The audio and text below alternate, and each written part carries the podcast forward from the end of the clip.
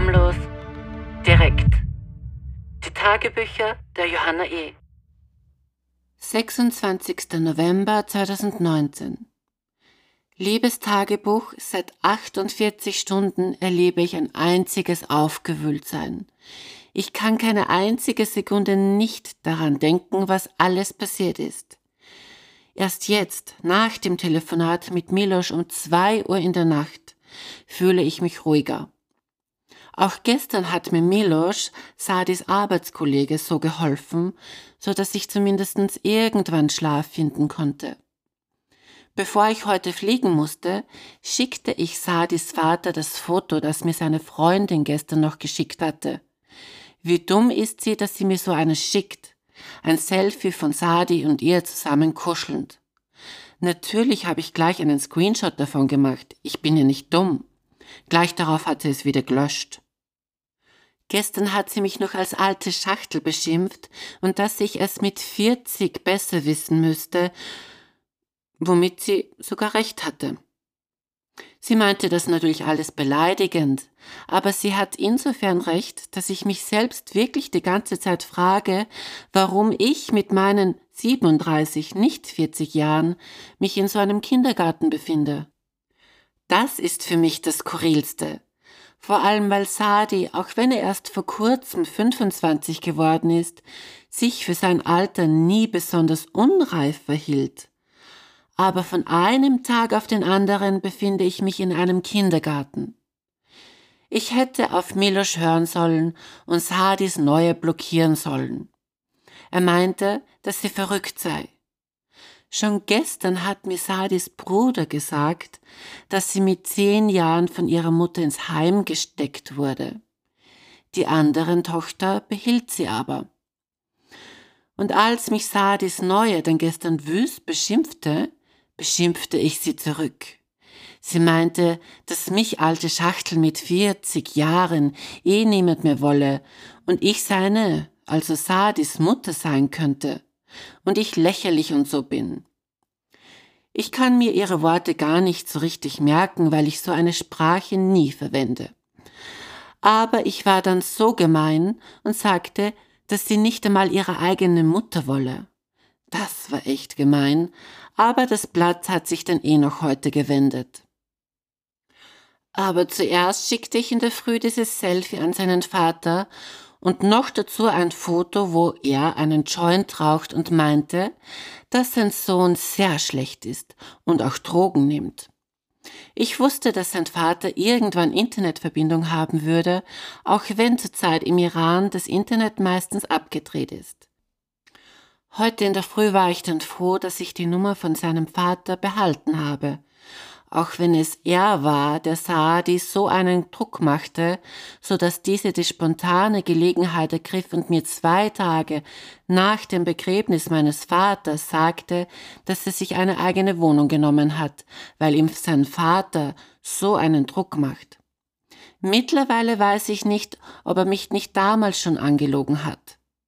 Seitdem jedenfalls war sein Vater für mich gestorben, weil er für mich absolut kein Mitgefühl hatte. Für mich war sein Vater ein Despot. Aber wer weiß, was nun alles stimmt. Aber heute habe ich Sadis Vater als Druckmittel verwendet. Und als ich im Flieger war, hat er mich tausendmal angerufen.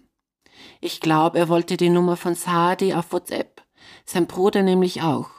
Keine Ahnung, warum sie diese nicht hatten. Jedenfalls war das meine erste Rache, und man darf die Macht eines Vaters einer äußerst konservativen, traditionellen Familie dieser Kultur nicht unterschätzen. Und ich weiß, dass mich Sadis Vater mag, auch wenn er niemals einer Heirat zustimmen würde, schätzte mich auf eine gewisse Art und Weise. Immerhin hatten wir Spaß, als wir zusammen in Perspolis waren und ich mit meiner Kollegin als einzige Frauen in einer Runde von Sadis Brüdern und Cousins am Boden in deren beschaulichem Haus in Giras gemeinsam aßen und lachten. Mein zweiter Rachezug war, dass ich seiner neuen Freundin ein Foto schickte, wo ich mit Sadi nackt im Bett lag. Darauf konnte man zwar nicht unsere Gesichter sehen, aber unsere Schwänze nach dem Sex. und sie konnte am rechten Knie Sadis Narbe, die wie eine kleine Tätowierung aussah, sehen. Sein rechtes Knie ist nämlich kaputt und wurde mehrmals operiert. Damals im Iran von einer Art Hexe, daher die Verfärbung. Ich wollte, dass sie mit ihren eigenen Augen sieht, dass ihr neuer, toller Freund Schwänze mag. Ich wollte, dass ihr ekelt und sie überfordert ist. Ich wollte, dass sie so geprägt davon wird, dass sie nie wieder mit ihm zusammen sein will. Und Gott sei Dank hat sie mich wieder entblockiert, nachdem sie mich mehrmals blockiert und wieder entblockiert hatte. Und auch damit hatte ich Erfolg. Denn nach dem Flug, wo ich ganz und gar nicht abschalten konnte, bekam ich Nachrichten von ihr, wo sie sich entschuldigt hat und sie ja keine Ahnung hatte und so. Ich war jedoch skeptisch und wusste ihre Worte nicht einzuordnen. Zu Hause angekommen, begann ich am Boden liegend mit ihr zu schreiben. Wir wurden zu besten Freundinnen, tauschten uns meiner Meinung nach sogar ehrlich aus, erzählten uns vieles und fanden es beinahe eigenartig, dass wir uns plötzlich so nahe waren. Sie erzählte mir, dass Sadi und sie an dem Tag vor drei Wochen, als er bei mir war, gestritten hatten. Und ich sagte, dass er ein Arsch ist. Sie erzählte mir von seinem Freund, den er angeblich schon drei Jahre kenne, von dem ich aber noch nie gehört hatte. Sie nehmen viele Drogen, alle Drogen. Und er nahm sie einmal in eine Drogenwohnung mit und beim Sex war er manchmal eigenartig und wollte immer davor einen Joint rauchen und wurde aggressiv, wenn sie das nicht wollte. So oder so ähnlich. Beim Chatten merkte ich, wie ungebildet sie ist. Nicht nur, dass sie Massen an Fehler, sondern auch unzusammenhängende Sätze schrieb. Obwohl sie hier in Österreich geboren ist. Da fragte ich mich wieder, was ich wohl mit so einem jungen Mädchen gemeinsam habe, so dass ich mehr oder weniger in derselben Position stehe wie sie. Ich meine, selbst wenn sie in der Opposition von mir ist, ist es das Gleiche, denn meine Position bedingt auch ihre und umgekehrt. Und keine ist die bessere, denn im Endeffekt wurden wir beide von ihm belogen und verarscht. Ich entschuldigte mich bei ihr und sie sich bei mir.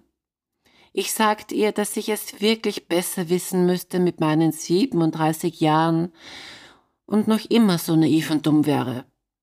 Und sie auf jeden Fall nicht so beschimpfen hätte sollen. Dann sprachen wir darüber, dass Sadi schwörte, dass er nur mit mir sozusagen schwulen Sex hatte, sonst immer hetero gewesen wäre. Schon gestern hat er bei unserem dramatischen Telefonat sogar auf seine Mutter geschworen, dass er nicht am 6. November bei mir war und Sex mit mir hatte. Sie als stolze Türkin und Muslimin glaubte ihm natürlich, wenn er sogar auf seine Mutter schwor. Alles so lächerlich. Leider musste ich sie dann wieder enttäuschen und sagte ehrlich, dass Sadi mir alles sagte, als ich ihn kennenlernte nämlich dass er in Österreich ausschließlich nur mit Männern Sex hatte. Und ein paar Transen im Studio, denen er manchmal 40 Euro geben musste und es manchmal auch gratis bekam. Und dass er wahrscheinlich nie ein Kondom dabei verwendete. Ich sagte aber auch ehrlich, dass ich nicht wüsste, was er in den zwei Jahren tat, in denen er mit mir zusammen war. Und ich denke, sie glaubte mir. Gestern meinte sie, dass sie mich ja nicht kenne und warum sie mir denn glauben sollte. Ist auch wieder logisch. Irgendwie waren wir in dem Chat plötzlich beste Freundinnen. Wir waren irgendwie froh, uns austauschen zu können. So kam es mir zumindest vor. Ich hatte zumindest meinerseits keine schlechten Hintergedanken. Ihre Freundin oder Schwester schickte mir dann einen Screenshot vom Chat mit Sadi. Der versuchte nämlich parallel zum Chat von mir und seiner Freundin, sie zurückzugewinnen, sie zu überzeugen, dass ich lüge. Er beschimpfte mich als Schlampe und war böse, dass seine Neue mit mir schreibt. Er sagte, dass er sich alle sechs Monate sich auf HIV testen lässt, was natürlich auch eine Lüge ist, denn ich wollte ihn schon oft zum Testen mitnehmen, was er immer verweigerte. Die Freundin oder Schwester schrieb, dass er verrückt sei, denn von den Bakterien in meinem Arsch könnte die neue Freundin auch AIDS bekommen. Und solche Sachen. Also auf diesem Niveau des fehlenden Wissens war diese Auseinandersetzung. Und ich mittendrinnen. Mich auch dumm fühlend, dass ich Sadi vertraute und nie in den zwei Jahren mit ihm ein Kondom nahm. Und dann erzählte ich ihr noch via Sprachnachricht, dass Sadi sie nie heiraten könne, da er wahrscheinlich sogar schon verlobt sei, beziehungsweise eine Verlobung gerade verhandelt wird. Das weiß ich von seinem Bruder, der ja heute bei mir war, um mir den Schlüssel für meine Wohnung zu geben. Als dieser bei mir Pistazien aß und Tee trank, sagte er mir, dass Sadi sogar einen Urlaub für Dezember in Paris gebucht habe und er sich mit ihr dort verloben will. Was mich so verletzte, weil er den Urlaub mit mir in Thailand absagte, weil er angeblich kein Geld habe.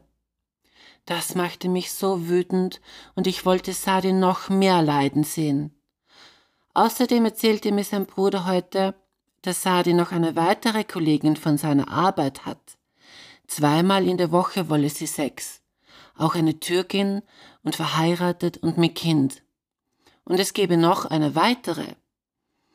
Ich war dann froh, als sein Bruder nach einer halben Stunde wieder ging war auch froh, dass er mir die Wahrheit sagte, zumindest was die neue Freundin betrifft. Er hätte es mir aber auch schon vor einem Monat sagen können, als er es nur angedeutet hatte. Und ich war froh, den Schlüssel zu meiner Wohnung zu haben. So kann Sadi zumindest nicht in meine Wohnung kommen und sich rächen, indem er irgendwelche Scheiße macht. Den Chat vorhin mit Sadis neue Freundin beendete ich, als es uns beiden dann doch zu viel wurde. Und dann kam für mich wieder die Erlösung, nämlich das Gespräch mit Milosch, der Arbeitskollege von Sadi, der mich auch schon gestern wieder auf den Boden zurückbrachte, so dass ich zumindest ein paar Stunden Schlaf fand. Er sagte mir, dass er nicht glaube, dass Sadi etwas mit der anderen Kollegin etwas hat. Sie sei zwar verheiratet, habe aber keine Kinder und hat etwas mit einem anderen von der Arbeit.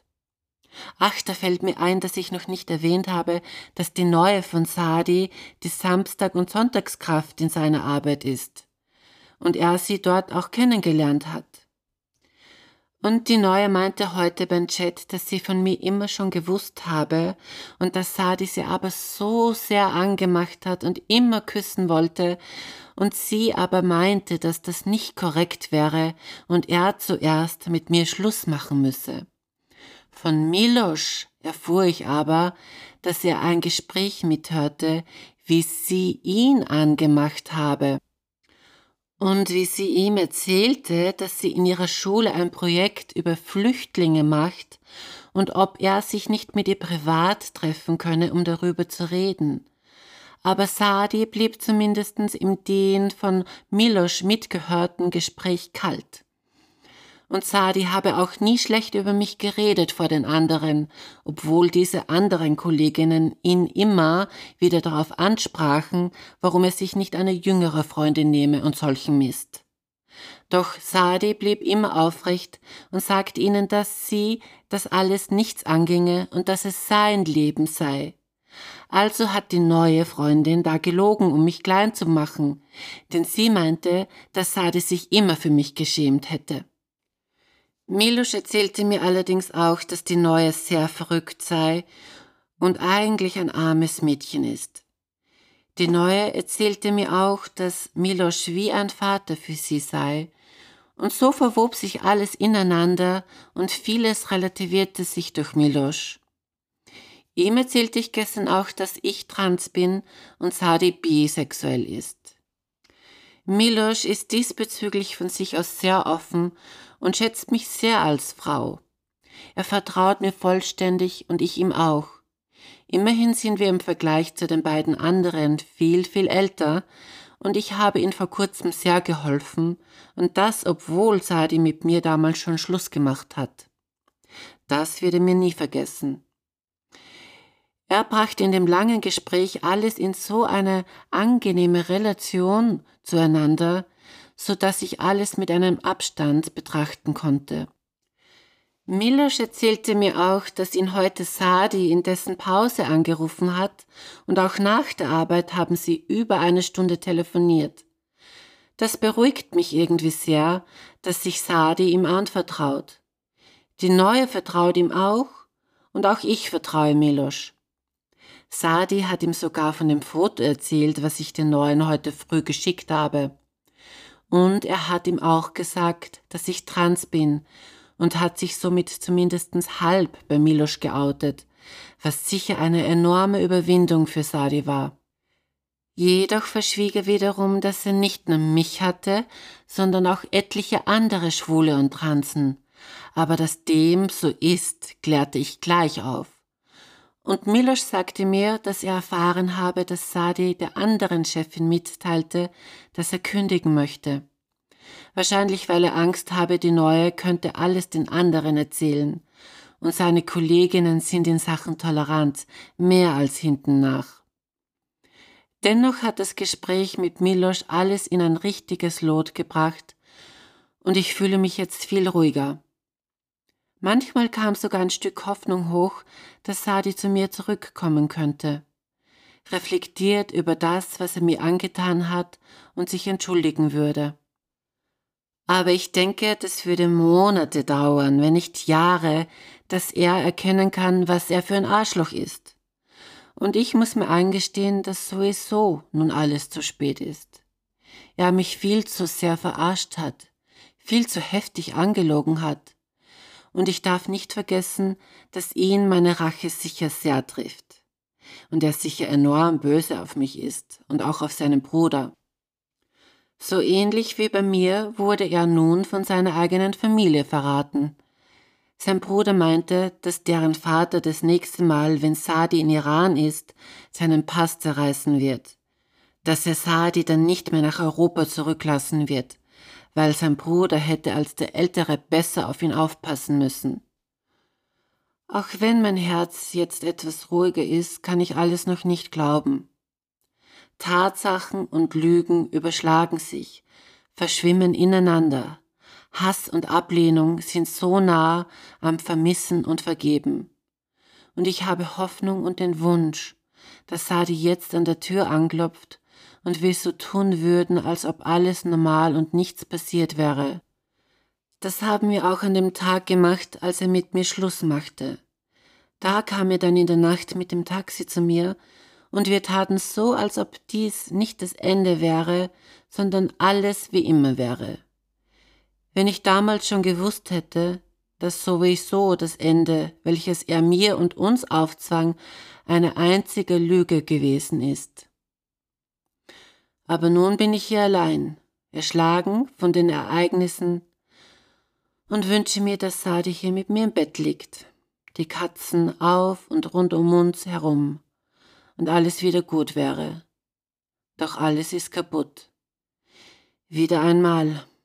Seit einem Jahr geht es so dahin und es scheint nicht mehr aufzuhören.